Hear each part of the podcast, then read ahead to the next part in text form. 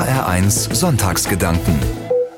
Da hat er den Hammer ausgepackt und diese Thesen an die Tür genagelt. Und? Da stand er vor dem Kaiser und hat gesagt, hier stehe ich, ich kann nicht anders. So klingt das, wenn ich meine Schülerinnen nach den Bildern frage, die ihnen zu Luther einfallen. Zwei berühmte Szenen. Der eher legendäre Anschlag der 95 Thesen in Wittenberg und die sicher historische Szene vor dem Reichstag zu Worms. Lutherbilder. Nicht nur von SchülerInnen, denke ich.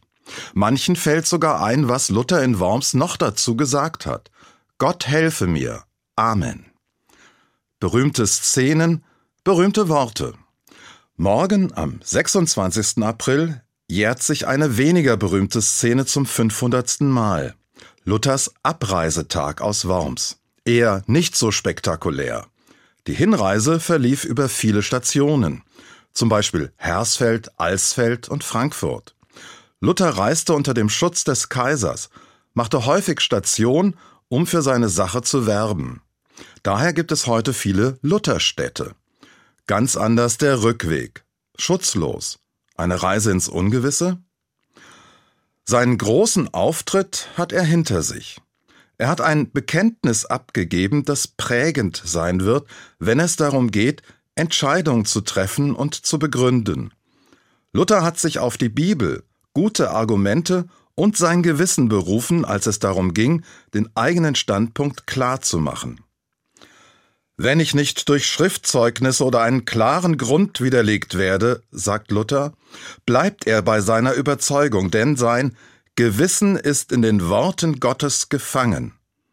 Was für ein starker Auftritt. Es gibt Tumulte im Reichstag. Die Instanzen fällen ein Urteil. Kaiser und Kirche verurteilen Luthers Überzeugung als Irrlehre. Luther wird zum rechtlosen Außenseiter erklärt. Jetzt ist dieser Moment vorbei. Luther steht vor dem Stadttor. Wie er sich wohl fühlt? Was er wohl denkt?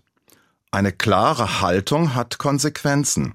Sie klärt die Fronten, zeigt, wo jeder steht. Luther ist überzeugt davon. Aus dem Zeugnis der Schrift, aus Gottes Wort, mit guten Argumenten folgt eine Gewissensentscheidung, und zwar die richtige. Wird seine Haltung Schule machen? Wie ist Luthers Haltung zu verstehen? Kann ich da was draus lernen?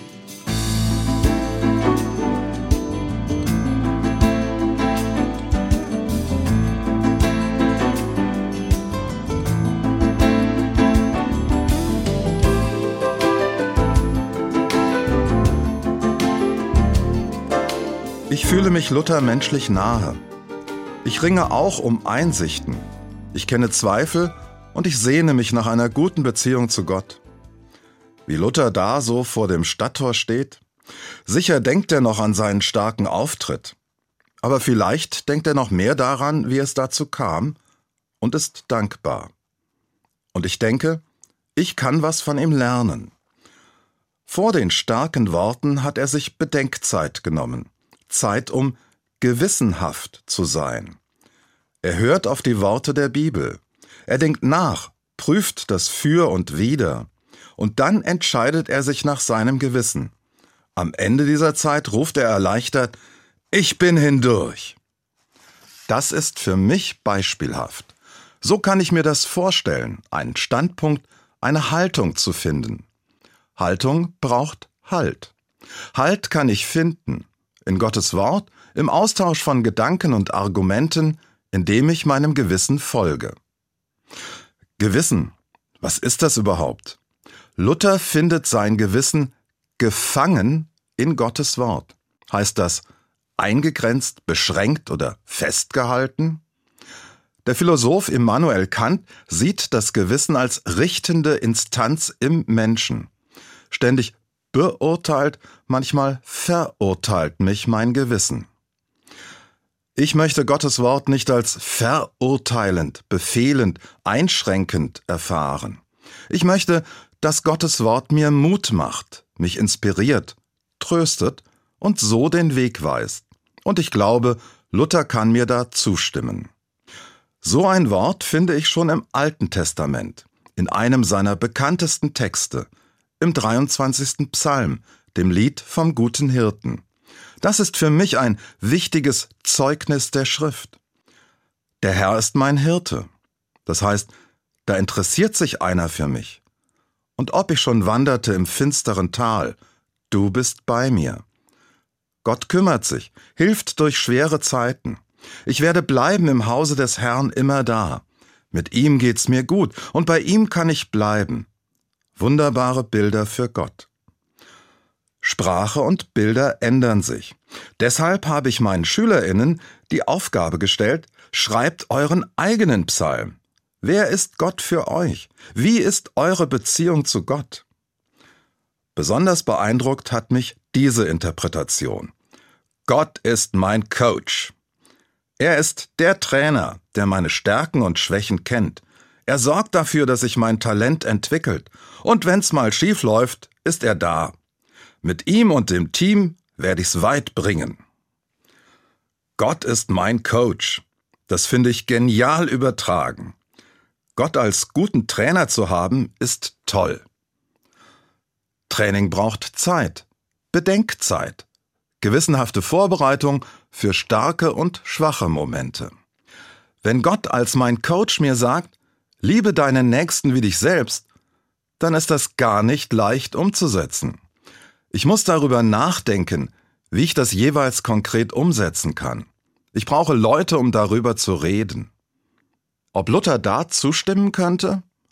Wohl schon in dem Gedanken, dass Gewissensbildung kein einmaliger Akt ist, sondern ein Prozess. Haltung braucht Orientierung und Entwicklung, Bedenkzeit und Austausch, Verständigung.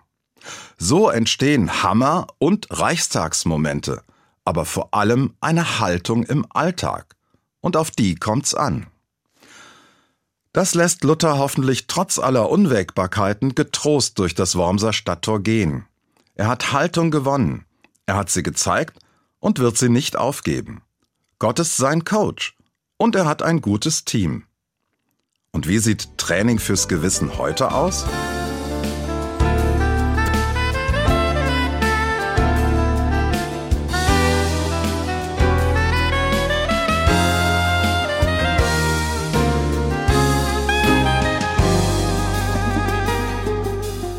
Gymnasium Hohe Landesschule in Hanau im Februar 2021. Wir haben den Gedenktag des Attentates vom 19. Februar als Tag der Vielfalt gestaltet. An unserer Schule wurde der Opfer und ihrer Familien und Freunde gedacht. Es gab Veranstaltungen zum Thema Alltagsrassismus und wie man ihn überwinden kann. In Vielfalt leben. Für uns ist das eine Gewissensfrage und Entscheidung. Nicht nur an einem Tag mit starken Aktionen. Wir haben uns gefragt, wie kann es gelingen, dass nicht nur an einem besonderen Tag nach dem Gewissen gefragt wird? Was können wir tun, damit sich Haltungen entwickeln? Eine Kollegin hat mit einer Gruppe Schülerinnen ein Projekt entworfen, das wir im März in die Tat umgesetzt haben. Wir haben einen Baum gepflanzt, einen Apfelbaum einer alten Apfelsorte. Dazu kommt eine Plakette mit den Namen der Anschlagsopfer und um den Baum herum eine Bank. Das Ganze ist eine Einladung zum Gedenken und zu Bedenkzeit, zum Austausch von Gedanken, eine Möglichkeit, sich Zeit zu nehmen zum Hören und Reden, gerade auch um gemeinsam eine Haltung der Vielfalt zu entwickeln. Wir regen dazu an, an den Schulen und im Stadtgebiet Hanaus solche Apfelbäume zu pflanzen. So bleiben die Namen der Opfer von Gewissenlosigkeit in Erinnerung und zugleich werden Coaching-Zonen fürs Gewissen eingerichtet. Die ersten Schulen machen schon mit und die Stadt auch. Solche Orte der Besinnung können auch über Hanau hinaus entstehen. Vor Kirchen und Gemeindehäusern wären gute Plätze. Wenn morgen die Welt unterginge, würde ich heute noch einen Apfelbaum pflanzen, soll Luther gesagt haben. Wir pflanzen Apfelbäume und trainieren unser Gewissen, damit die Welt nicht untergeht.